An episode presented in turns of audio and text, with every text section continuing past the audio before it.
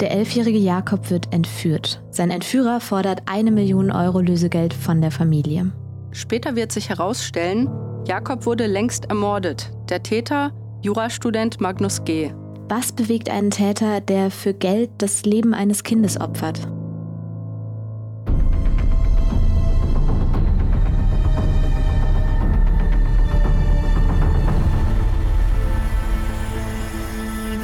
Und herzlich willkommen zu Der Fall, dem Kriminalpodcast von Funk. Hier im Podcast geht es um die Kriminalfälle aus der Reihe Der Fall. Möglicherweise kennt ihr die ja schon von YouTube. Wir sprechen über die Psychologie hinter diesen Fällen. Ich bin Sarah Koldehoff und heute wie immer dabei ist die Kriminalpsychologin Lydia Benecke. Hi Lydia. Hallo Sarah. September 2002 in Frankfurt am Main. Der elfjährige Jakob kommt nach der Schule nicht nach Hause und niemand weiß, wo er ist.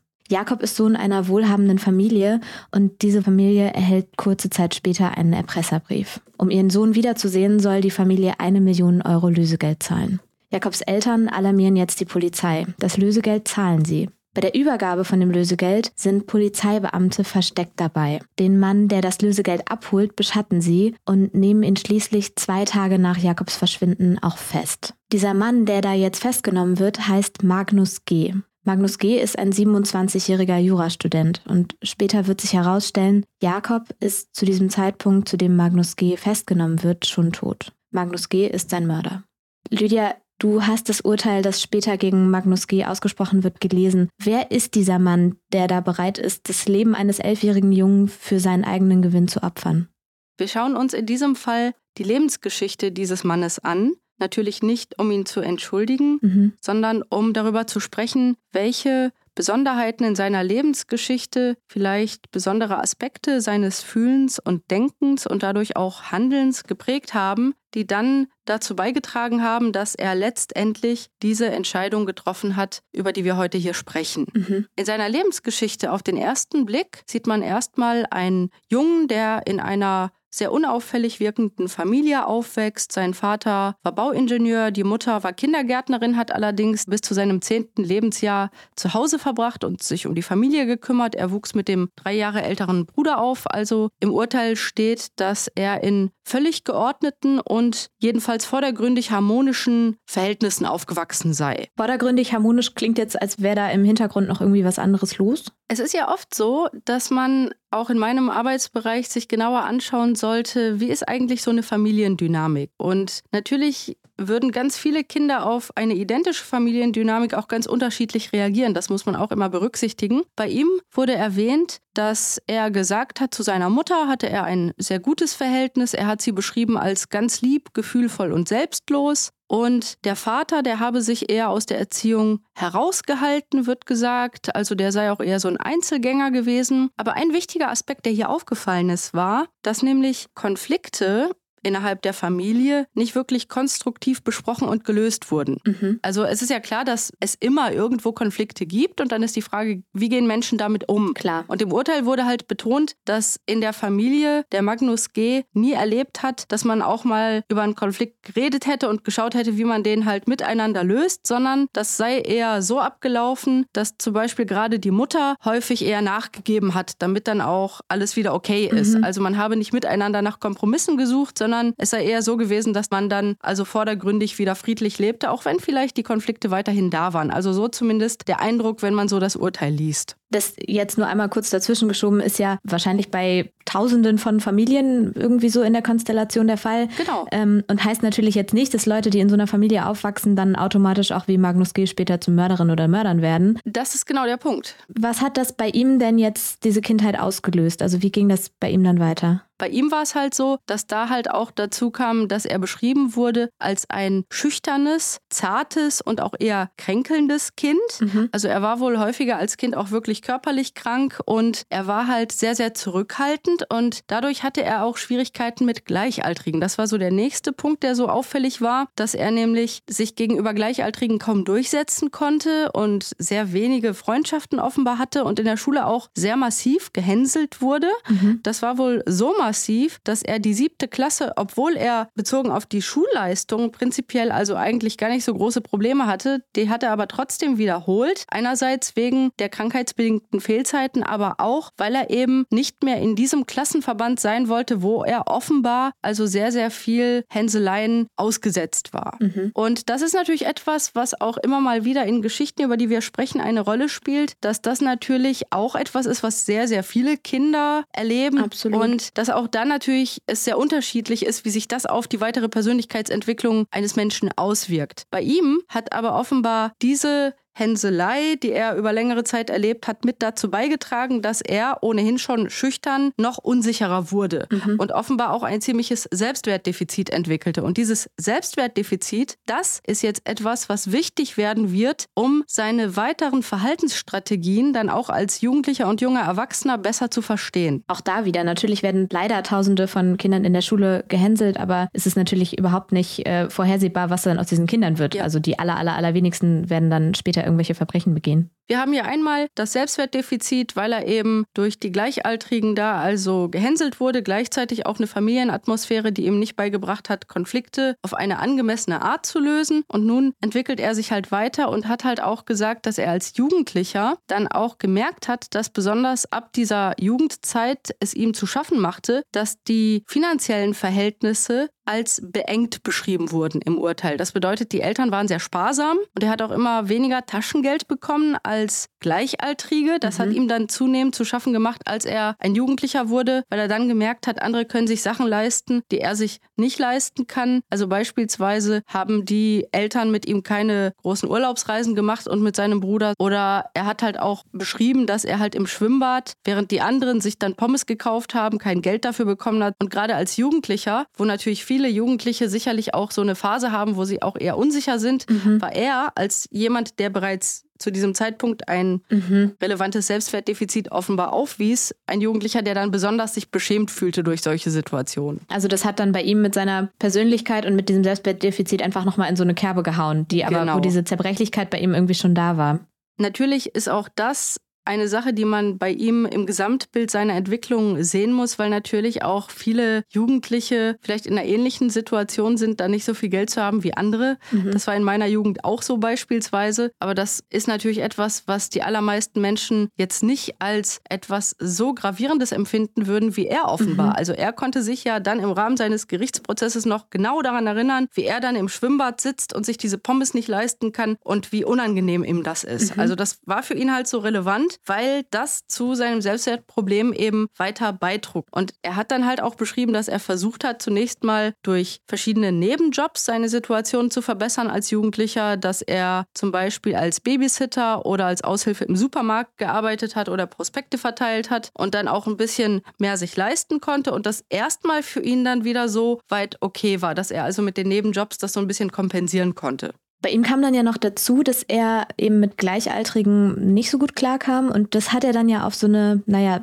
ziemlich ungewöhnliche Art und Weise gelöst. Genau, also es wurde dann auch beschrieben, dass er als introvertiert galt und eben nicht gut auf Menschen zugehen konnte und sich auch nicht gut durchsetzen konnte. Und dann hat er aber im Rahmen seines Engagements in der Kirchenarbeit und in der Kirchengemeinde gemerkt, dass er da eben Zuspruch bekommen kann, nämlich von deutlich Jüngeren. Er hat dann beispielsweise Sommerfreizeiten und Spielkreise begleitet und geleitet und da waren halt deutlich jüngere Personen Personen und die haben natürlich zu ihm aufgesehen, mhm. weil klar, wenn du so 11, 12, 13 bist, dann findest du natürlich jemand, der so, keine Ahnung, 17, 18 ist, schon sehr, sehr cool, mhm. wenn der dann halt dir Aufmerksamkeit schenkt. Und das hat er gemerkt, dass halt die Jüngeren, dass die ihn dann auch mhm. bewundert haben. Also genau das, was er bei Gleichaltrigen nicht so erlebt hat. Mhm. Ja, das passt ja zu dem, was du gerade vorhin zu seinem Selbstwertdefizit gesagt hast, dass das dann natürlich so eine Form von Aufwertung und von Anerkennung irgendwo ist. Aber auch in diesem Kontext war es ja so, dass dieser fragile Selbstwert von ihm dann auch relativ schnell gekränkt werden konnte. Genau, hier gab es eine sehr aussagekräftige Episode. Als er 17 war, hat er sich mit einem damals Elfjährigen angefreundet. Und diese Freundschaft bestand offenbar über zwei Jahre. Und der Magnus G. hat also diesem Jungen auch teure Geschenke gemacht im Rahmen der Möglichkeiten, die er damals hatte. Offenbar auch schon in dem Versuch, diesen Jungen dadurch auch immer mehr an sich zu binden, dass der ihn auch bewundern sollte und ihn eben toll finden sollte. Und irgendwann wurde das aber dem Jungen mhm. zu viel. Und der fand das das dann viel zu übergriffig, wie der Magnus G. sich da also ihm gegenüber auch verhalten hat, dass der zum Beispiel sich ständig mit dem treffen wollte. Und dann mhm. hat dieser Junge letztendlich versucht, den Kontakt abzubrechen. Und hier eskalierte die Situation. Und dann hat der Magnus G. dem Jungen einen Brief geschrieben und ihn angerufen im November 1994 und dann bei diesem Telefonat offenbar verlangt, dass der Junge jetzt auf diesen Brief antworten soll und sich nun endlich wieder mit ihm treffen soll. Und dann hat Magnus G. am Telefon gesagt, sonst bringe ich dich um. Mhm. Also das zeigt, wie wütend er war, wenn eine Person also entsprechend dann aus seiner Sicht offenbar etwas getan hat, was er als sehr, sehr abwertend empfand, nämlich hier den Kontakt zu ihm abbrechen zu wollen. Wir haben jetzt schon so ein paar Motive angesprochen, die sich durch diese Lebensgeschichte von ihm auf jeden Fall durchziehen werden. Und, ähm, und es kam jetzt aber noch ein Erlebnis dazu, was für ihn relativ prägend war. So habe ich das zumindest verstanden. Denn mit 19 Jahren freundet sich Magnus G. mit einem Anwaltssohn an, mhm. der ihn mit auf eine Europareise an die Côte d'Azur nach Kitzbühel und Ibiza mitnimmt. Und die beiden gehen dann auch in so Nobeldiskos feiern und besuchen Vernissagen. Und Magnus G. kommt da das erste Mal mit einer Art von Reichtum in Kontakt, die er jetzt bis dahin so noch nicht kannte. Was genau löst diese Reise, dieses Ereignis jetzt in ihm aus? Wenn man sich vorstellt, die allermeisten Menschen leben natürlich nicht in so einem Reichtum, dann wäre sicherlich für viele so eine Reise beeindruckend. Aber Klar. bei den meisten Menschen würde so eine Reise nicht das auslösen, was sie bei ihm ausgelöst hat. Aha. Denn er hat halt gesagt, dass das für ihn, Zitat, neu und überwältigend war, diese High Society Welt. Mhm. Und dass er da sein komplettes Konzept von sich und seinem Leben nochmal neu definiert habe. Okay, inwiefern neu definiert? Magnus G. hat das selber so beschrieben mit den Worten, es veränderten sich meine Werte, Einstellungen, Ziele. Alles veränderte sich. Mhm. Und über diesen Ibiza-Kreis, wie sich diese Clique von reichen Freunden nannte, sagte er, sie hatten alle die Eigenschaften, die ich bewunderte. Sie gehen leicht durchs Leben, selbstbewusst, ihnen steht die Welt offen. Mhm. Und dann wird halt also wirklich im Urteil sehr deutlich auch beschrieben, dass das für ihn ein Punkt war, wo er gesagt hat, er will nicht mehr in dieses alte Leben zurück. Das ist ja also irgendwo, keine Ahnung, wenn man jetzt mit dieser Art von Reichtum konfrontiert wird, ich kann mir schon vorstellen, dass man dann sagt, ähm, wow, cool, hätte ich auch gerne. Ja. So.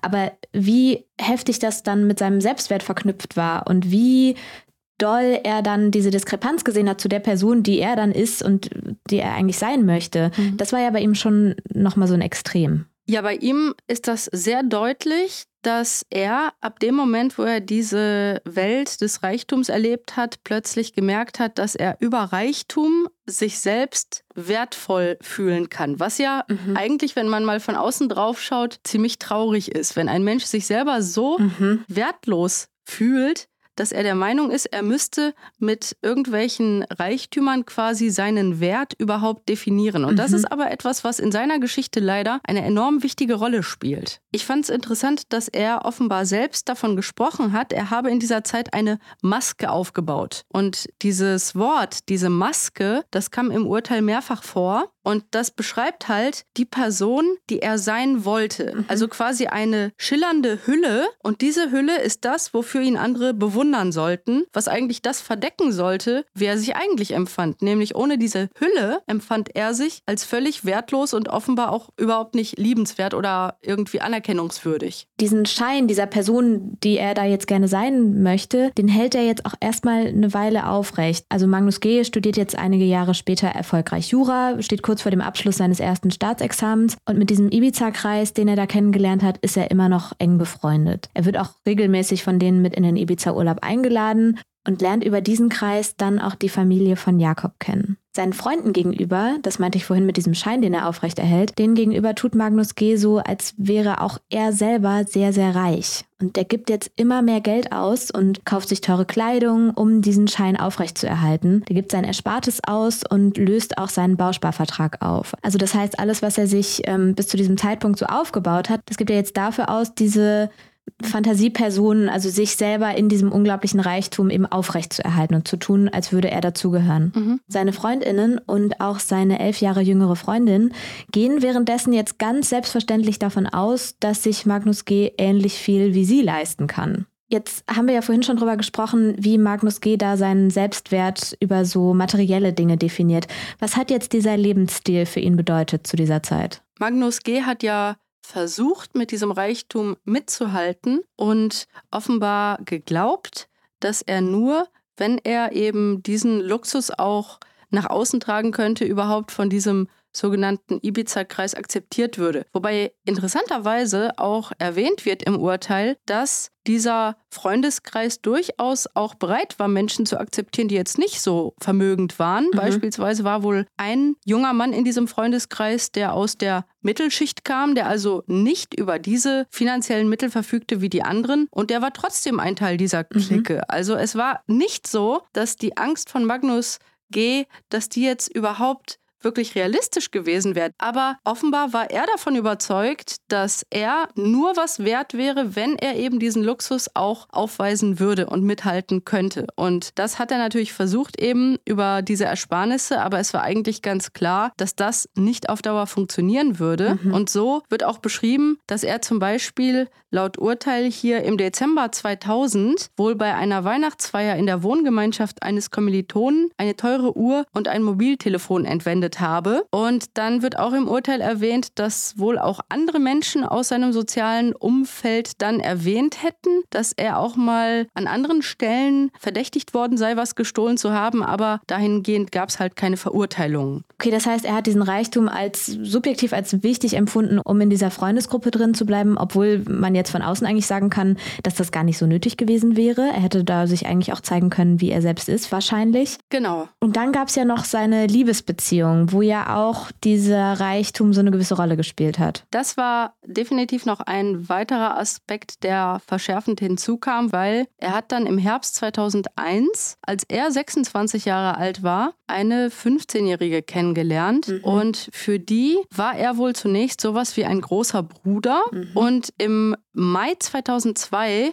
sind sie aber dann ein Paar geworden. Es fällt natürlich hier auch auf, dass da wieder ein recht großes Altersgefälle ist. Ja. Und wir erinnern uns, er hat sich ja bereits als äh, junger Erwachsener immer wieder mit Jüngeren umgeben, weil er da offenbar selbstbewusst auftreten konnte, was ihm bei Gleichaltrigen nicht so gelungen ist. Und auch in diesem mhm. Ibiza-Freundeskreis gab es wohl einige, die deutlich jünger waren als er. Also von daher hat er dieses Muster, sich also bei jüngeren Personen selbstbewusster geben zu können, offenbar hier auch in dieser Beziehung fortgeführt. Mhm. Und er hat gesagt, diese Freundin sei seine große Liebe gewesen und die war also offenbar ganz, ganz wichtig für ihn. Und interessant ist auch, dass dann beschrieben wird, dass er an ihr irgendwie ganz anziehend fand, dass sie Eigenschaften gehabt habe, die er bei sich selbst vermisste. Mhm. Und da wird zum Beispiel gesagt, sie sei sehr selbstbewusst gewesen, sehr ehrgeizig, extrovertiert und durchsetzungsstark. Und das waren Eigenschaften, die er bei sich nicht so wahrnahm, die er aber gerne gehabt hätte. Mhm. Und er hat auch immer wieder betont gegenüber verschiedenen Menschen, dass ihr Luxus unheimlich wichtig gewesen sei.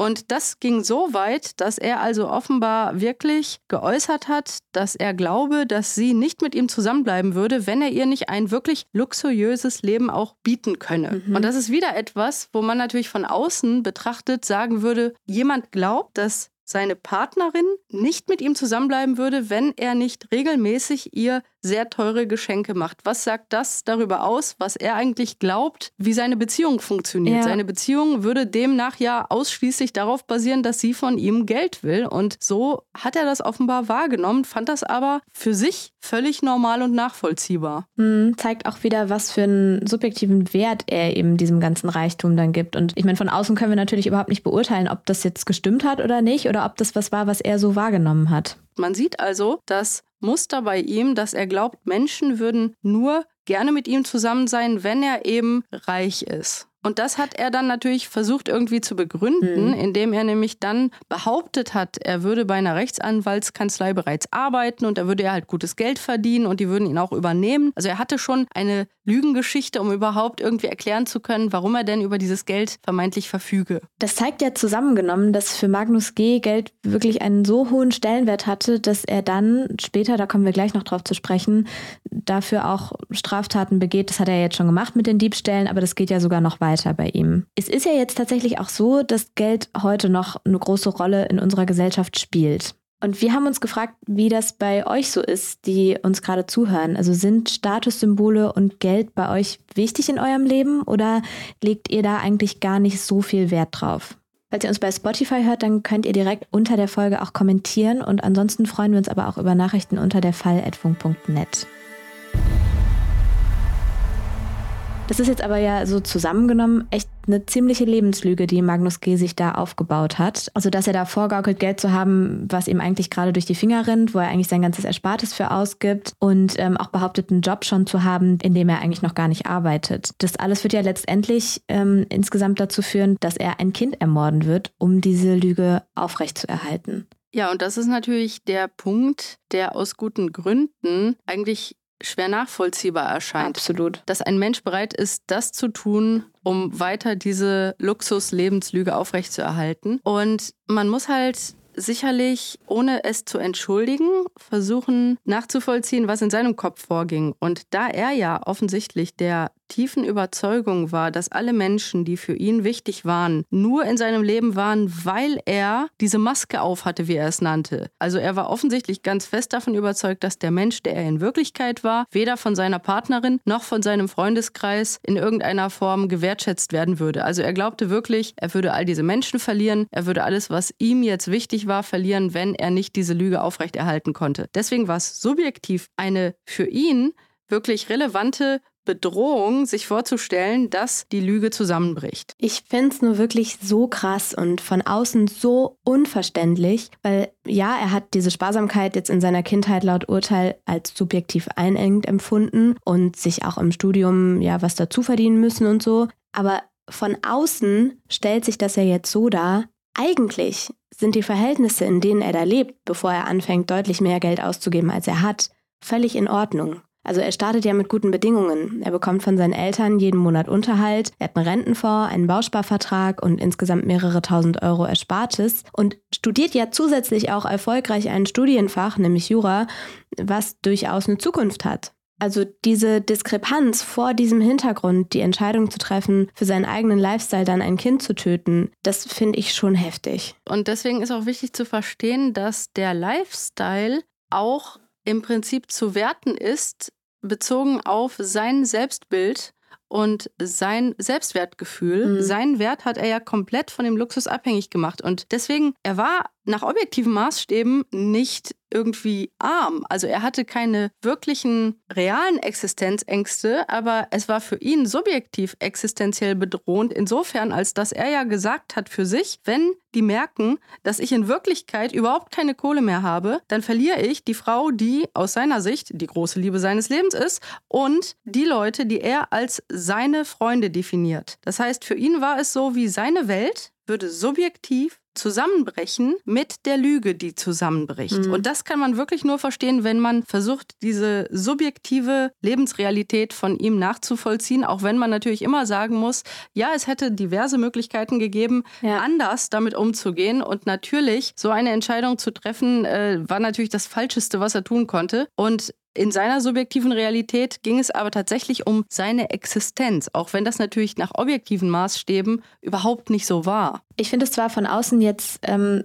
muss ich wirklich sagen, schwer nachvollziehbar, aber für ihn erscheint ja diese Lage, in der er da jetzt ist, subjektiv eben aussichtslos. Was wäre denn jetzt was gewesen, was er in dieser Situation, also bevor er diesen Mord begeht, hätte tun können? Was wäre da gut gewesen? Es ist wichtig, sich anzuschauen, welche Schritte überhaupt bis zu diesem Punkt in seinem Leben geführt haben. Und das Ganze begann ja damit, dass er ein großes Selbstwertproblem hatte und dass es dann für ihn diesen Aha-Moment gab, wo er gemerkt hat, er fühlt sich wertvoll, wenn er einer dieser wohlhabenden jungen Männer wäre, mit denen er dann auch befreundet war und wenn er also zu dieser Clique dazugehören könnte. Und er hätte vielleicht bereits, als er gemerkt hat, er beginnt die anzulügen, da hätte er vielleicht die Möglichkeit gehabt, sich zu fragen, okay, wo wohin führt das jetzt, wenn ich so weitermache? Das Problem ist nur, dass Menschen, die in solche Lebenslügen gehen, typischerweise alles tun, nur nicht darüber reflektieren, warum sie das tun. Mhm. Und wenn jetzt eine Person hier diesen Podcast hört und möglicherweise sich bereits in einer Vorstufe einer solchen Entwicklung befindet, und zwar in der Vorstufe hin zu einer Lüge, die dann immer schwerer aufrechtzuerhalten ist, dann wäre mein Rat, bitte frag dich, warum du das tust. Und wenn du merkst, du kommst da nicht mehr selber raus, dann such dir professionelle Hilfe. Mhm. Also im Sinne einer zum Beispiel Psychotherapie. Beispielsweise hätte jetzt Magnus G. frühzeitig sich eine Therapie gesucht und hätte dort vielleicht mal daran gearbeitet, was er eigentlich für schwere Selbstwertprobleme hat und wie ungünstig die Strategien sind, die er sich hier eben aufgebaut hat, nämlich eben jemand sein zu wollen, der er nicht ist. Möglicherweise, wenn er das frühzeitig aufgearbeitet hätte, wären die weiteren Eskalationspunkte zu immer größere Lüge, immer mehr davon überzeugt sein, dass die Menschen ihn nur wegen des Luxus mögen und nicht für die Person, die er eigentlich ist, wären diese weiteren Entwicklungsstufen vielleicht gar nicht so weiter gegangen. Mhm. An dieser Stelle, es gibt auch ganz viele Menschen, die solche Lebenslügen leben und die natürlich nicht bis zu einem Punkt kommen, wo sie dann so ein Tötungsdelikt begehen. Ja. Das hier ist natürlich ein Worst-Case-Szenario, über das wir hier sprechen. Aber ich habe halt schon auch mehrfach mit Menschen gearbeitet, die große Lebenslügen aufgebaut haben und bei denen teilweise tatsächlich solche Lebenslügen bis hin zu unterschiedlich gearteten schweren Straftaten und auch Tötungsdelikten geführt haben. Und deswegen möchte ich sagen, ja. ist es wichtig, frühzeitig auszusteigen, weil viele Leute, die dann da drin stecken, sagen, das Ganze wird irgendwann zum Selbstläufer und sie haben das Gefühl, nicht mehr aussteigen zu können weil sie glauben, dann alles zu verlieren, wenn sie sagen würden, okay, ich habe euch jetzt die letzten ein, zwei, drei Jahre belogen zum Beispiel. Ich finde es auch wichtig, darüber zu sprechen, eben ohne dann so eine Täter-Opfer-Umkehr zu machen, weil man eben Absolut. ganz klar nochmal sagen muss, dass Magnus G. in diesem Kontext halt der Täter war und am Ende dieses Falls eben ein elfjähriger Junge tot ist so. Aber ja. ähm, wie du sagst, eben zu erkennen, was sind da so Red Flags und Mist, ich habe mich gerade in eine Situation manövriert, aus der ich gerade nicht rauskomme, darüber zu sprechen, ist ja schon wichtig. Besonders tragisch daran finde ich, dass wenn er vielleicht so ein Gespräch geführt hätte und dann doch aus dieser Lüge ausgestiegen wäre, dann hätte er einerseits die Erfahrung machen können, dass seine schlimmste Befürchtung, nämlich dass alle ihn dafür ablehnen und nichts mehr mit ihm zu tun haben wollen würden, dass das wahrscheinlich in seinem Fall so gar nicht gekommen wäre. Mhm. Und gleichzeitig ähm, hätte es sehr wahrscheinlich verhindert, dass er dann überhaupt an den Punkt gekommen wäre, diese Entscheidung zu treffen. Aber eins muss man trotz allem sagen, egal wie sehr er seinen Selbstwert bedroht sah, sich dann an diesem Punkt zu entscheiden, ein Kind zu töten, um seinen Selbstwert aufrechtzuerhalten, ist natürlich eine Entscheidung, für die er für alle Zeit und sein Leben lang die Verantwortung tragen muss. Und mit dieser Verantwortung und Schuld muss er halt auch leben. Und leider ist das ja genau, wie seine Geschichte dann weitergeht. Also er kann seine Lebenslüge nicht mehr aufrechterhalten und fasst dann eben den Plan, Jakob zu entführen. Die Familie von Jakob, die kennt er ja zu diesem Zeitpunkt schon. Und auch Jakob hat er schon mal getroffen. Und Magnus G. fasst jetzt also diesen Plan, Jakob zu entführen, um Lösegeld zu erpressen.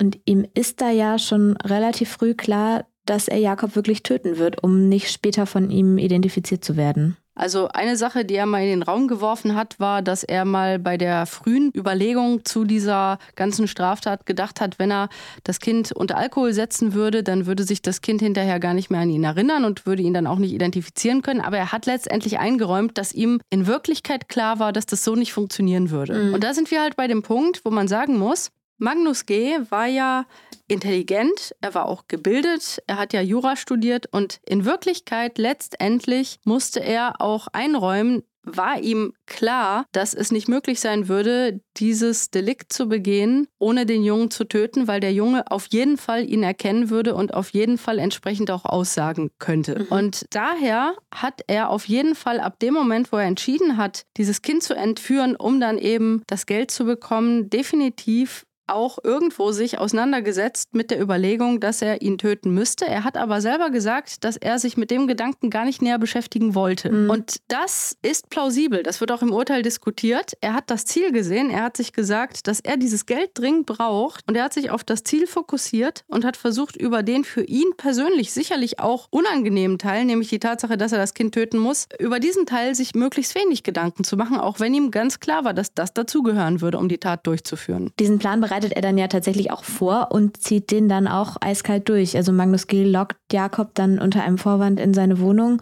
und tötet ihn dort. Und mit Jakob im Kofferraum fährt Magnus G. dann zum Anwesen von Jakobs Familie und wirft dann das mit einem Stein beschwerte Erpresserschreiben eben auf das Gelände, wo die Familie von Jakob wohnt. Also dieser ganze Vorgang ähm, der hat mich schon wirklich ziemlich getroffen. Ich habe das Urteil als Vorbereitung für die Folge mir auch angeguckt und ich fand es persönlich wirklich schwierig, da eben so zu lesen, wie Magnus G. das dann durchgezogen hat. Und eben mit diesem Motiv im Hintergrund, da wirklich einen kleinen Jungen, der ganz arglos mit ihm in die Wohnung gegangen ist, allein aus Habgier zu töten, um da den eigenen Lifestyle zu finanzieren und dann mit dem im Kofferraum zur Familie zu fahren ähm, und zu sagen, ja, wenn ihr euren Sohn wieder haben wollt, dann zahlt bitte eine Million Euro, wo der Sohn ja schon tot ist. Also man sieht schon, dass er sehr egozentrisch auf seine Bedürfnisse ausgerichtet war. Bei ihm fällt halt auf, dass er aber sich selbst gar nicht so wahrnehmen will. Mhm. Das ist halt etwas, was sehr häufig bei Menschen vorkommt, die schwere Straftaten begehen. Die haben dann selbstwertdienliche Konstrukte, also kognitive Verzerrungen, mit denen sie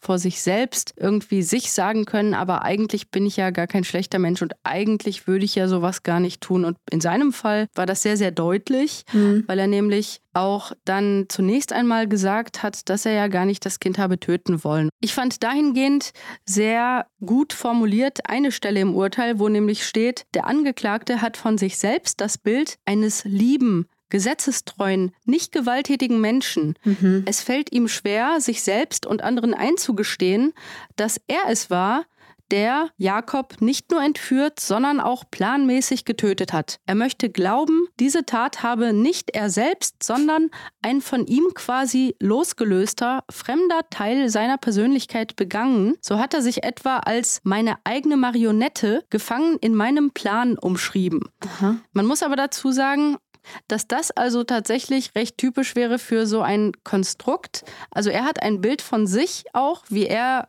gerne wäre und wie er auch von anderen wahrgenommen werden möchte, nämlich als lieb und ja. hilfsbereit und nicht gewalttätig. Und dieses Bild hat er ja vielen Menschen auch über viele Jahre so vermitteln können. Aber letztendlich hat er dann auch im Rahmen des Gerichtsverfahrens doch eingeräumt, dass ihm klar war, dass er diesen Jungen würde töten müssen. Nämlich, er hat dann wohl letztendlich gesagt, Zitat, ich wollte es nicht, mir war wahrscheinlich klar, dass es passieren würde bezogen auf die Tötung des Jungen. Das klingt so passiv irgendwie. Also das ja, das ist etwas, was ich häufig von Menschen höre, die Taten begehen, dass die nicht sagen, ich habe es getan, sondern es ist passiert. Mhm. Und das ist halt dieses automatische sich davon distanzieren. Letztendlich steht im Urteil, dass also der Magnus G. erst in seinen letzten Worten dann wirklich in der Lage gewesen sei, dann auch ganz konkret zu äußern, dass er den Tod des Jungen bewusst herbeigeführt habe. Mhm. Also das hat er dann am Ende gesagt, aber es war ihm also offensichtlich sehr unangenehm und die Art, wie er sich da geäußert hat, das ist also tatsächlich etwas, was man sehr häufig sieht bei Menschen, die schwere Taten begehen. Also, dass er das nicht so gerne als seine eigene Entscheidung sehen wollte, auch wenn das natürlich seine eigene Entscheidung war. Das ist jetzt aber, wenn man sich diesen ganzen Plan von Magnus G. mal anguckt, ja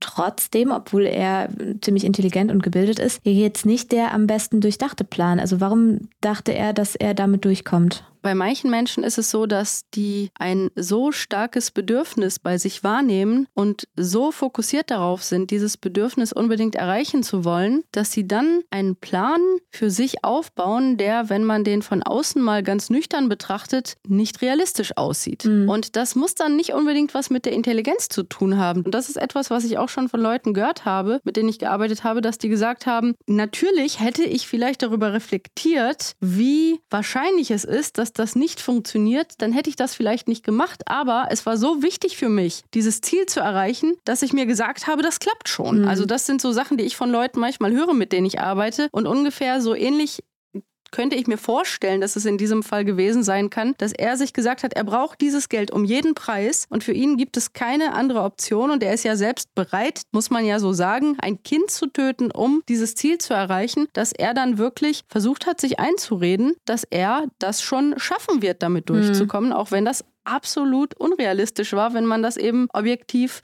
betrachtet. Ja, also nachdem er da dieses Lösegeld abgeholt hat, ähm, wird er dann ja relativ schnell verhaftet. Und obwohl er da jetzt von der Polizei festgehalten wird und auch bei Magnus G. zu Hause Lösegeld gefunden wird, ist die Tat an sich gar nicht so schnell gelöst. Denn Magnus G. gesteht seine Tat erstmal nicht und verrät auch nicht, was mit Jakob passiert ist oder wo er sich befindet. Als Magnus G. dann festgenommen wurde, war ihm offensichtlich klar, dass man ihn beobachtet hatte dabei, wie er das Geld abgeholt hatte und ihm war auch klar, dass man das Geld jetzt bei ihm finden würde. Jetzt hat er versucht, sich mit einer Notlüge irgendwie zunächst einmal zu retten, indem er behauptet hat, irgendeine fremde Person hätte ihm Geld geboten dafür, da dieses Geld abzuholen, aber er hätte ja mit allem anderen nichts zu tun. Mhm. Damit hat er natürlich erstmal versucht, so zu tun, als habe er das Kind nicht entführt und sei also, wenn überhaupt, dann nur ein relativ unwissender Mittäter. Und dann zunehmend, als der Druck dann auch größer wurde und er merkte, dass er jetzt mit dieser Geschichte so auch nicht weiterkam, da kam er an den Punkt, dann auch Personen zu benennen als Mittäter. Und hier ist auch interessant, dass er zunächst einmal zwei Brüder benannt hat. Und einer dieser Brüder war, wir erinnern uns, der Junge, der als Elfjähriger Magnus G. damals kennenlernte und den der Magnus G. später bedroht hat, als dieser Junge diesen Kontakt zu ihm nicht mehr aufrechterhalten wollte. Und der eigentlich mit dieser Entführung natürlich überhaupt gar nichts zu tun hatte. Genau. Und da muss man auch nochmal erwähnen, dass später, als ganz klar war, dass dass dieser Junge und sein Bruder aber auch wirklich gar nichts mit dieser Tat zu tun hatten, dass Magnus G. dann auf die Frage, warum er denn überhaupt die dann hier als Mittäter bezichtigt hat, gesagt hat, er musste halt irgendwen nennen und wollte keinen Menschen nennen, den er mochte, weil er wusste, dass das nicht so angenehme Konsequenzen haben würde. Und deswegen hat er jetzt hier also diese beiden Personen benannt, weil er offensichtlich auch Jahre später aufgrund der damaligen Konfliktsituation immer noch äh, genug negative Gefühle hatte gegenüber mindestens diesem einen kleinen Bruder, dass er also dachte, ja gut, dann würde der halt in eine unangenehme Situation kommen. Das heißt, wir sind jetzt an einem Punkt, an dem die Polizei nicht weiterkommt. Und vier Tage nach der Entführung von Jakob durch Magnus G. wird dieser immer noch verhört. Die Beamten gehen ja jetzt immer noch davon aus, dass Jakob möglicherweise noch am Leben sein könnte, weil eben Magnus G. noch nicht gestanden hat. Und sie drohen jetzt Magnus G. Schmerzen an, wenn er Jakobs Aufenthaltsort nicht verrät. Dieser knickt jetzt ein und schickt die Polizei zu einem Weiher. Und dort finden die Beamten Jakobs Leiche. Über diese Gewaltandrohung seitens der Polizei wurde später viel diskutiert. Später mussten sich die Beamten deshalb auch selbst vor Gericht verantworten. Wenn ihr dazu mehr wissen wollt, schaut mal in den Der Fall YouTube-Film rein. Dort beschäftigt sich Nadja ausführlich mit diesem Aspekt des Falls. Vor Gericht gesteht Magnus G. seine Tat dann noch einmal und zwei Gutachter stellen dann fest, Magnus G. ist voll schuldfähig. Er hat keine psychischen Störungen, lediglich asthenische, narzisstische, selbstunsichere und histrionische Persönlichkeitsanteile werden festgestellt. Manche von diesen Begriffen sind ja jetzt im Podcast hier schon immer mal wieder aufgekommen, aber Lydia, kannst du noch mal einmal erklären, was das genau bedeutet und wie das zu Magnus G. und seiner Tat passt? Mit asthenischen Persönlichkeitsanteilen sind abhängige Persönlichkeitsanteile gemeint. Mhm. Das bedeutet, ihm ist sehr wichtig, was andere von ihm denken. Er möchte es anderen recht machen und möchte halt, dass andere Menschen ihn auch nicht verlassen und ist auch bereit, die Wünsche anderer Menschen zu erfüllen, damit sie halt in seinem Leben bleiben. Mhm. Das sah man ja beispielsweise daran, dass er sehr, sehr viel Geld ausgegeben hat, beispielsweise für seine Partnerin ja. und dass er da auch versucht hat, jeden Wunsch, den sie auch irgendwie finanziell äußerte, möglichst sofort umzusetzen, weil er davon überzeugt war, dass wenn er diese Wünsche von ihr nicht erfüllen würde, dass er dann sofort diese Partnerschaft verlieren mhm. würde, zum Beispiel. Gut, das äh, passt ja sehr gut zu dem, was wir vorhin besprochen haben. Und dann, als er diesen Ibiza-Kreis kennenlernte, da zeigte sich auch die narzisstische Komponente seiner Persönlichkeit. Mhm. Da versuchte er nämlich sein Selbstwertgefühl zu stabilisieren, indem er sich mit diesen von ihm total bewunderten Menschen assoziierte. Und er wollte also an ihrer von ihm wahrgenommenen Attraktivität und Macht teilhaben, mhm. sich also über sie aufwerten. Also da ging es dann um diese Bewunderung und so, das von anderen Leuten zu bekommen. Ja, aber auch dafür bewundert zu werden, ein Teil dieses ja. elitären Kreises zu sein und dadurch sich selbst eben auch aufzuwerten und attraktiver zu wirken und mächtiger zu wirken. Ja. Dann gab es aber auch diese histrionischen Züge seiner Persönlichkeit, die zeigten sich beispielsweise darin, dass er mehr Schein als Sein war also seine Rolle auch sehr überzeugend spielte mhm. und mit dieser Rolle auch Aufmerksamkeit und Zuwendung durch sein Umfeld für sich generierte. Insgesamt wurde bei ihm keine Persönlichkeitsstörung festgestellt. Allerdings die Besonderheiten, die ich gerade beschrieben habe, die sind als deutliche Akzentuierung der Persönlichkeit zu werten. Das Gericht verurteilt Magnus G. wegen Mordes. Das Strafgericht stellt dabei in seinem Urteil die besondere Schwere der Schuld fest. In Haft ändert Magnus G. seinen Namen. Sein Fall ist damit allerdings noch nicht ganz vorbei, denn nach seiner Verurteilung legt er noch mehrfach Beschwerde gegen die Gewaltandrohung der Beamten ein. Er zieht sogar bis vor den Europäischen Gerichtshof für Menschenrechte, der dann tatsächlich auch anordnet, dass die Beamten nur eine symbolische Strafe erhalten hätten. Auf der Grundlage dieser Entscheidung zahlt das Landgericht Frankfurt am Main Magnus G. 2011 eine Geldentschädigung von 3000 Euro. Ich finde es irgendwie so krass, wie sehr dieser Fall verdeutlicht, wie weit so eine Selbstbezogenheit und auch so eine Lebenslüge gehen können. Also dass am Ende dieser Geschichte steht, dass ein Kind ermordet wurde und das ja eine Tat ist, mit der Jakobs Familie ja einfach für den Rest ihres Lebens auch leben muss. Magnus G. war bereit, ein Kind zu töten und dessen Familie unglaublichen Schmerz zuzufügen, um sein Selbstwertgefühl aufrechtzuerhalten. Er wollte anerkannt, respektiert und bewundert werden. Durch seine Tat hat er das Gegenteil erreicht. Seine Entscheidung war die falscheste, die er in der Situation, in die er sich selbst gebracht hat, hätte treffen können. Es hätte konstruktive Auswege für ihn gegeben, doch nach diesen hat er nicht gesucht. Mit den Konsequenzen wird er für immer leben müssen. Das war ein Podcast von Funk, von ARD und ZDF. Wenn euch unser Podcast gefällt, dann lasst uns doch gerne eine Bewertung da und abonniert auch den Kanal, um keine Folge mehr zu verpassen. Darüber freuen Lydia und ich uns wirklich sehr.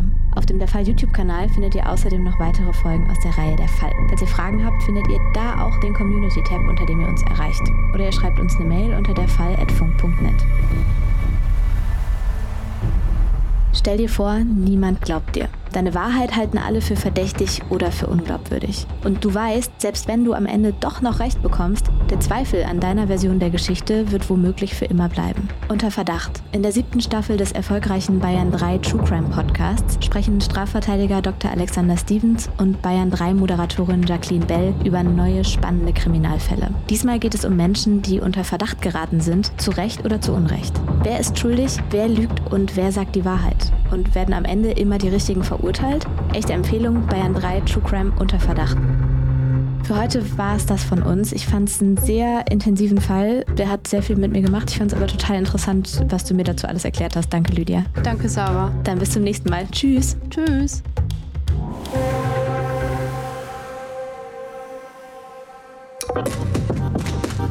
Die Funk-Podcast-Empfehlung. Ich bin Henke, das ist Henkes Corner und ich bin der Meinung, dass die ehrlichsten Gespräche immer in Campingstühlen stattfinden. Meine Gäste kommen aus unterschiedlichsten Bereichen der Online-Welt und Popkultur. Also schaut und hört gerne rein, jede Woche auf YouTube, in der Mediathek und überall, wo es Podcasts gibt. Freunde, herzlich willkommen zu einer neuen Folge aus der Henkes Corner. Ficken, ficken, ficken, ficken, ficken, ficken. Mit dabei meine werten Kompagnons, Freunde, langjährige Freunde. Bikini-starke Hurensöhne. Ey, aber das sind geile Leute. Trimax, einen Papa Platte, einen Monte, einen unsympathischen. Oder ein großes Beispiel, den ich in der letzten, äh, vorletzten letzten Folge dabei hatte, ein Tanzverbot. Doppelpiece. Woran ich mich noch erinnere, ist dieses Sextoy, was du da immer so hattest. Oh, Silvana, ja, ja. Das ist Berlin. Wollte auf keinen Fall in Berlin bleiben. Nee, das will auch keiner, der ein bisschen bei Verstand ist. Von mir aus sagt doch, wir machen Marzahn platt. Ich bin natürlich safe dabei. Wählt mich zum Bürgermeister nächstes Jahr. Alter, du bist scheiße alt. Du bist ja 1900 geworden. Digga, du hast, du hast diese 19, da, Digga, das ist krass. Oder fast jeder von uns hat 19 davor. Für mich, jeder, der diese 19, das ist ein Ritter für mich. Vielen Dank an Funk für die Einladung.